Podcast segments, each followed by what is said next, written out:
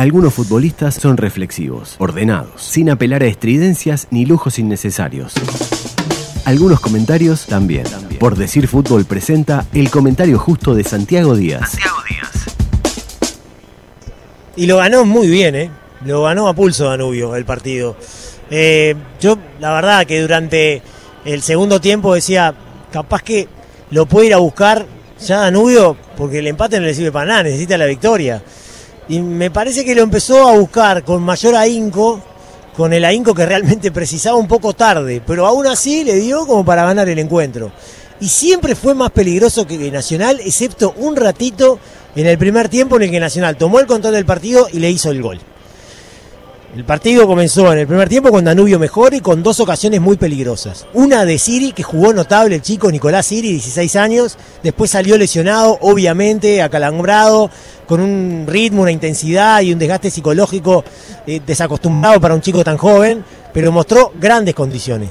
Y ya tuvo en el arranque del partido una jugada, después tuvo otra Fritzler que atajó el arquero eh, Roget, una gran atajada de, de, de y a Nacional le costó muchísimo entrar al partido. Cuando entró, cuando se recuperó, eh, empezó a manejar la pelota y se acercó al arco de, de, Hichazo, tuvo su momento ahí en el primer tiempo y rápidamente los trasladó al, marcador. Es lo que tiene Nacional, habitualmente pasa eso. Eh, cuando tiene sus momentos en los partidos y a veces cuando ni siquiera los tiene, encuentra alguna jugada ahí que le permite resolver los partidos con algún gol. Y en esta ocasión, en su mejor momento del primer tiempo, aparece, aparece el gol, que es un tiro libre de campo, que es rechazado por Hichazo. Y Thiago Vecino con un toque corto convierte en el rebote el, el primero. Había llegado a Nacional prácticamente nunca. Había tenido algunas combinaciones por la derecha, con Méndez y con Ocampo. García por la izquierda prácticamente que no había aparecido. Pero bueno, rápidamente tuvo su momento de tenencia y de dominio territorial y ya convirtió el, gol. Es una jugada que también implica un error bastante importante de, Danubio porque primero que la pelota pasa por debajo de la barrera y después además nadie asiste al arquero eh, para evitar que esa pelota sea definida con tanta comodidad, con tanto tiempo y espacio y libertad por parte de, de Tiago Vecino. Después de eso hubo un momento en que Nacional siguió teniendo el control del partido y Danubio después ya en los últimos 15 minutos de la primera parte volvió a tomar el control, volvió a acercarse a Roget y volvió a generar alguna jugada de, cierto riesgo el, equipo danubiano hasta que encontró el gol del empate, que se ajustaba mucho más a lo que habíamos visto. Una muy buena jugada que es generada por Flitzler con un pase vertical excelente, ¿no? una, una devolución muy buena de, de Fritzler para el pique de Ponte, lateral derecho de Danubio, que me gustó mucho. Tanto Ponte como Siri son dos jugadores que yo todavía no había visto prácticamente nada y los dos me parecieron muy interesantes. Eh, pasó la pelota. Feliz cumpleaños atrasado. Muchas gracias, Alvarito. Perdóneme. muchas gracias, muchas gracias, eh, muchas gracias. Un abrazo grande, sos el mejor. Alvarito González Márquez viene y me dice feliz cumpleaños en el medio del comentario. Esto no es serio, pero él no es serio, entonces no, no me llama nada la atención. Bueno, y, el, pase de Fritzler fue excelente para Ponte. Ponte eh, pone la pelota al, medio. Otro más que me saludó por el cumpleaños, el Pepe Yacuza. Eh, vamos arriba. Feliz cumple, Santi, querido. Siga comentando que usted lo hace muy bien. esto, esto es poco serio, es poco serio. Y, bueno, le quedó la pelota a Siles en el área, le pega muy fuerte de una posición muy favorable, generando una espectacular atajada de Roger, pero después en el rebote este chico Siri define para poner el empate. Mucho más ajustado a lo que, había, a lo que habíamos visto en el partido, sin duda alguna. Nacional había hecho muy poquito para llevarse la victoria y Danubio lo empataba muy bien. Y el segundo tiempo comenzó con Nacional intentando esbozar un protagonismo de muy escasa calidad, con una tenencia de balón de muy escasa calidad también. Y Danubio, que no tenía tanto la pelota y que jugaba más bien en su cancha, recuperaba y, lanzaba y era peligroso.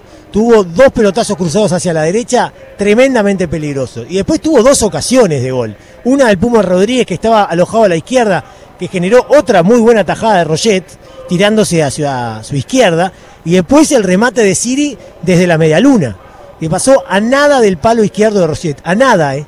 Yo estaba seguro que esa pelota cuando iba en su viaje terminaba en el gol del conjunto danubiano, cosa que finalmente no aconteció. Nacional muy poco realmente. Muy poco con los 11 titulares y muy poco con los cambios, porque después entró eh, Lores y sacó a García. Yo pensaba, ¿no? Sacar a García, no sé, yo qué sé, a mí me parece que siempre es un jugador que te puede ofrecer algo diferente. Yo sé que no hizo un gran partido García, pero es un jugador muy peligroso, que tiene una gran calidad técnica y cuando está ahí en el área te genera alguna falta. De hecho, el gol de Nacional viene de una falta que le hacen a García. Eh, por eso me, llamó la atención. No digo que esté mal el cambio, ¿eh? No digo que esté mal el cambio, digo que a mí me llamó la atención cuando salió García. Después sacó a Neves y puso a, Ramírez, eh, el, técnico tricolor. También es un cambio que me llamó la, atención. Y Danubio en los últimos 15 minutos me parece que decidió ir a buscarlo el partido. Chau, viste, vamos uno a uno, estamos casi descendidos. Si Deportivo Maldonado llega a ganar hoy contra Cerro, que sería lo normal porque Cerro está descendido, eh, descendemos nosotros, o sea que vamos a ir a buscarlo y lo fue a buscar, y eso generó un partido mucho más de golpe por golpe. Nacional tuvo una jugada ahí muy peligrosa de, Ocampo, que enganchó en el área y después definió cruzado, pero eh, fue la única acción de gol de Nacional en todo, en todo el, segundo tiempo. Y Danubio tampoco generó tanto en ese momento en que fue a buscar, pero sí generó la sensación de que lo estaba buscando, que atacaba con muchos hombres, con el Puma Rodríguez que hizo un partidazo, yendo por todos lados, corriendo un montón, tirando centros tremendamente peligrosos, forzando algunos corners, eh, no sé, como que yéndolo a buscar el partido que yo creo que es lo que le había faltado a Danubio en los últimos partidos, o sea, tenía necesidad absoluta de ganar y como que no lo demostraba demasiado, como que no protagonizaba. Hoy sí, en los últimos 15 minutos se volcó con todo y encontró su premio en esa jugada que increíblemente es una jugada muy desafortunada del, del portero Roget porque es un centro del Puma Rodríguez que él tiene totalmente controlado y quiere pegarle un manotazo y no le pega de, lleno a la pelota. Le pega a la pelota totalmente fuera de centro y en lugar de ir lejos, queda atrás de él. Y por atrás de él, yo no sé si aparece Méndez o se mete sola adentro, eso no lo sé demasiado, pero lo cierto es que esa pelota traspuso la línea y Nacional, eh, bueno, en ese momento veía cómo Danubio pasaba a ganar el, el partido con un 2 a 1 que lo deja Danubio todavía expectante. Ahora juega con Boston River, que es otro equipo que está complicadísimo. Y no va a ser nada fácil para Danubio el partido con Boston River. Va a ser uno de esos partidos de una tensión tremenda en la tabla del descenso. Lo deja igual de complicado que, estaba, pero vivo. Y, chau.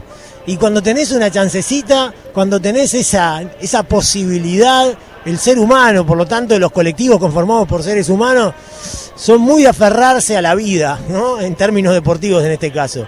Y vos veías a la gente de Danubio en la tribuna, a los allegados que están en la tribuna abrazándose, a los jugadores abrazándose, como diciendo, bueno, no estamos muertos, todavía tenemos una chance, vamos a ir a buscarla porque hoy ganamos un partido clave y ahora todavía tenemos chance de quedarnos en primera división. Y por el otro lado, por el lado Nacional, a ver, hoy volvió a no jugar bien, o sea, Nacional no juega bien.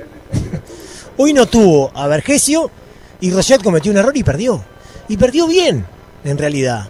Porque tuvo una chance de gol en todo el partido, que fue la, de, la del propio gol, después la de Ocampo sobre el final, y después prácticamente nada. Muchas dificultades con un equipo que tiene buena calidad individual, eso generalmente le resuelve los problemas, pero que no, no, no, no juega bien.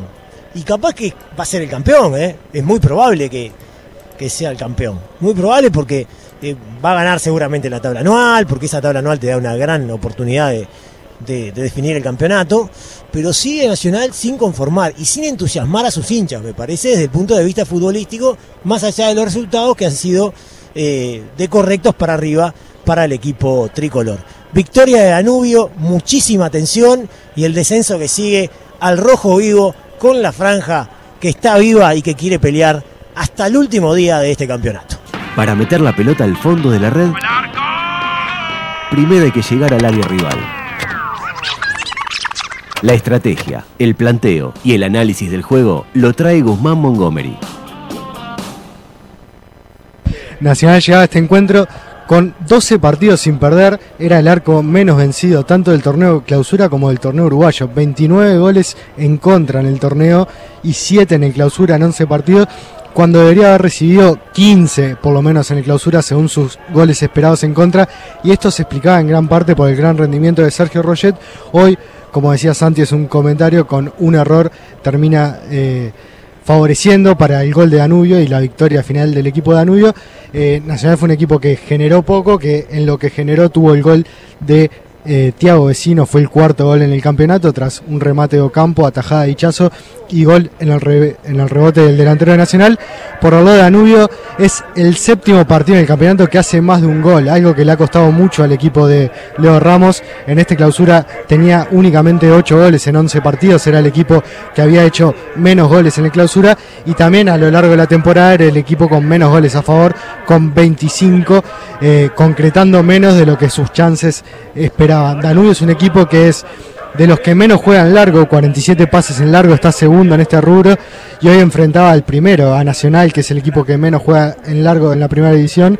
Eh, también el equipo de Danubio, como decíamos hoy, es un equipo que está primero en cuanto a intensidad de duelos, está primero en cuanto a duelos defensivos disputados por partido, son 77 y gana el 60% de ellos. Es un equipo que en pases permitidos por acción defensiva rival está primero también. Esta métrica lo que mide son las zonas de presión del equipo, eh, tomando en cuenta las recuperaciones, los pases permitidos por acción defensiva en el 60% del campo, no se toma la zona de inicio de la marca, entonces Danubio es un equipo que presiona alto e intenta que su rival no juegue con la pelota en esas zonas. Y también lo que hace muchas veces para evitar esto es hace muchas faltas, está primero en materia de faltas, hace unas 17 por partido, también es un equipo al que le ha costado mucho la eficacia de remates. Eh, remata unas 10 veces por partido con 31% de efectividad de acierto a puerta. Está 15 en este rubro, el último es defensor. Y en los cambios que realizó hoy Leo Ramos buscó incluir al jugador que más remata, a Santiago Paiva, que promedia un poco más de un remate por partido con 56% de acierto y también el gol llega de una de las formas que Danubio más conoce, eh, los centros. Levanta 17 centros por partido, está cuarto en este rubro, 34 34% de acierto, cuarto también en este rubro.